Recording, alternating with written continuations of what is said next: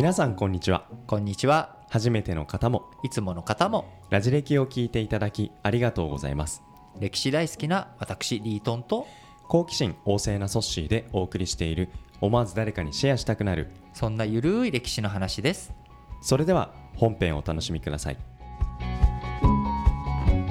今回のテーマはインドのアショーカ王ですインドを初めて統一した人物でもあるんですが争いの非生産性から仏教に厚く帰依していくんです。彼と同時代の他地域における動向とも絡めながらお話をしています。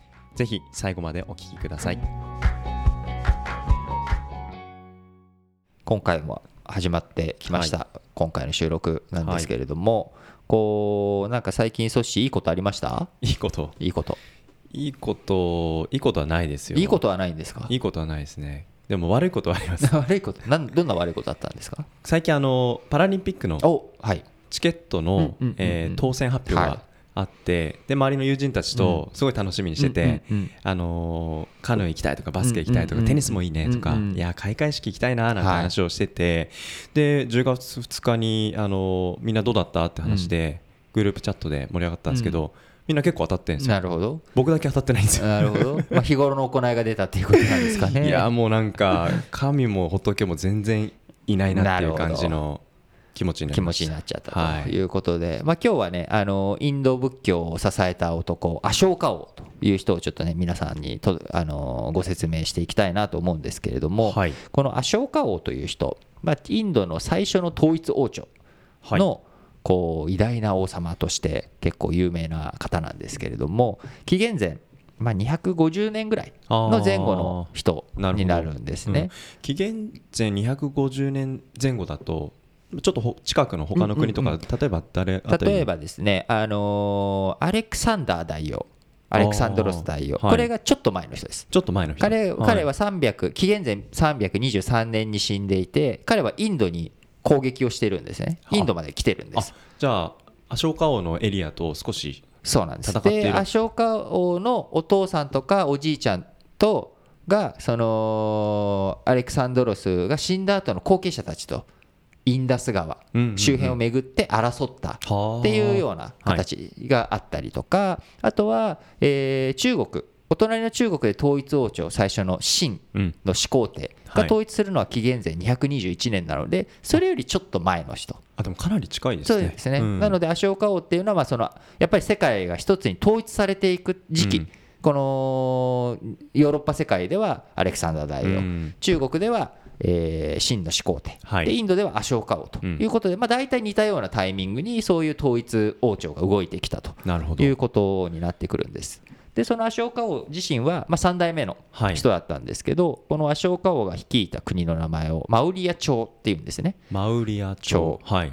でマウリア朝っていうのはもともとは、えーガンジス川流域からスタートしてきたって言われているので、東側からだんだんだんだん西のインダス川の方に行き、でそこからインド中央の、はい。えーデカン高原っていうのがあるんですけれどもそこのインド中央のデカン高原を越えて、まあ、先端とかスリランカまでは行かなかったんですけれどもほぼインド全域と、今の、まあ、パキスタンバングラデシュアフガニスタンこの辺も含めて領土にしていくと。いうことで非常に大きいうん。広いですよね。めちゃくちゃ広いです。広いです。地図で見るとたこんな大きいエリアを。インドってインド亜大陸って言われるんですよね、うんうん。で「亜」っていう漢字ははい「継ぐ」って意味なので、まあ、大陸まではいかないんだけれどもはい。その次にぐらいっていう大きさっていう意味なのでめちゃくちゃ広いんですよね、うインド大陸ってはい。飛行機でこう移動しようとするとオーストリアオーストラリア大陸とほぼ同じぐらいの時間かかるんです、わかりやすい大きさのイメージ。そうなんです、はい。だからオーストラリアは大陸うんで、インドは亜大陸うんということで、まあ、それぐらいの大きさのもんところを、うん。まあ、統一してた。アショーカ王が。アショーカ王が。で中国も当然大きいところ、ね。アレクサンドロス大王も大きいところをうん。こう統一してったっていうことなので、まあ、大きさのイメージ的にはねそこまで他のあの統一してった人たちとか、えー征服してった人たちと比べたらまあまあ普通普通と言ったらちょっとね なお前は何様やねんってなっちゃうんですけど。僕できないなと思います。僕もできないです。そうなんですそんなアショーカ王、はい。どんなイメージの人だと思います？えーでも統一したから、なんかすごいリーダーシップあってリーダーシップがあっなんでてしょう？暴力的？え？喧嘩っ早い？なんでしょう？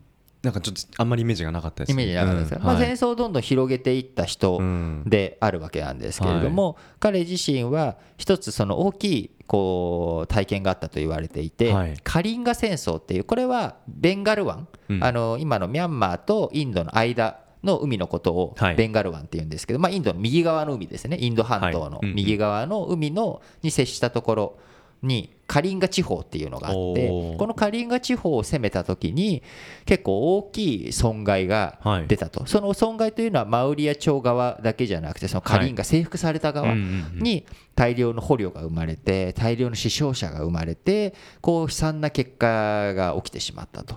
でこれにすごく心を痛めてそこで彼は急に改心して、はい。やっぱりここのこういった自分が統一していく過程の中でこう仏教の教えを大切にしながら、みんな精神世界を豊かにしていこうとかあとは薬草を作るえーそういう植物園を作ったりとか、い、ろんなこういいことをしていき、うんうんで特に仏教には特に熱心だったのではあ。あの円柱はい。こう柱をいっぱい作ってここに仏教の教えを刻んだりとか、うん。彼がルンビニっていうお釈迦様が生まれた土地にその円柱を立てて、はい。ここにあの釈迦が生まれた。でもう年貢は免除だと。そういう素晴らしい年だからっていう円柱を立てたものが後々見つかってはははでそこでお釈迦様は実在したんだっていう証明にうん使われたりとかすごいそういう痕跡いっぱい残したんですね。で前回のエピソードではい。中国の四季って歴史の本をあのご紹介したと思うんですけども中国って何でも記録するんですよ。本にする。本にする。記録を残す、うん。で文字に残すので結構年代がいつなのかっていうことは比較的にこう痕跡とかそういった状況とか歴史がすごくははいっきり分かってるんです、うん。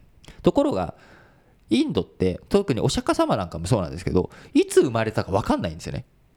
残ってないんですね。残ってないんですよ。インドは。記録なんか歴史にかなり無頓着で いろんなそういうその、なんでしょうね輪廻の発想なのか、はい。結局回ってくるから、うん。どこをスタートになんかできないようなのか、うん。ゼロを発見してうん。る国だからなのかはい分かんないんですけれども、なんか非常にその辺が曖昧だったりとかする中、アショカ王がそういうのを立ててくれたおかげで少なくともあここで生まれたんだなっていうことは分かったりとか、はい。なんかそういうこういろんなところにこう統一王朝として自分の痕跡を残してくれたっていうこと、うんはい。これが非常に大きいと。でインドのはい。国旗って分かります？ナショナルフラッグ。えっとオレンジと白と緑。すごいですよね。真ん中になんか太陽みたいのが 何予習してもしたしてないい。いやなんか僕結構国旗好きで。あ国旗好きなんですか？うん、なんか国旗好きなの今 久々に思い出したんですけど。あ意外意外な一面を今知れて。結構ね。結構本気でなんかネパールはなんかギザギザしてるのとか。はいはいはいあのいや色を、はい。あのなんか3色あったけどそんな色をね綺麗に正しく言ってくるとはちょっと思わなくて今相当引いてるんですけど。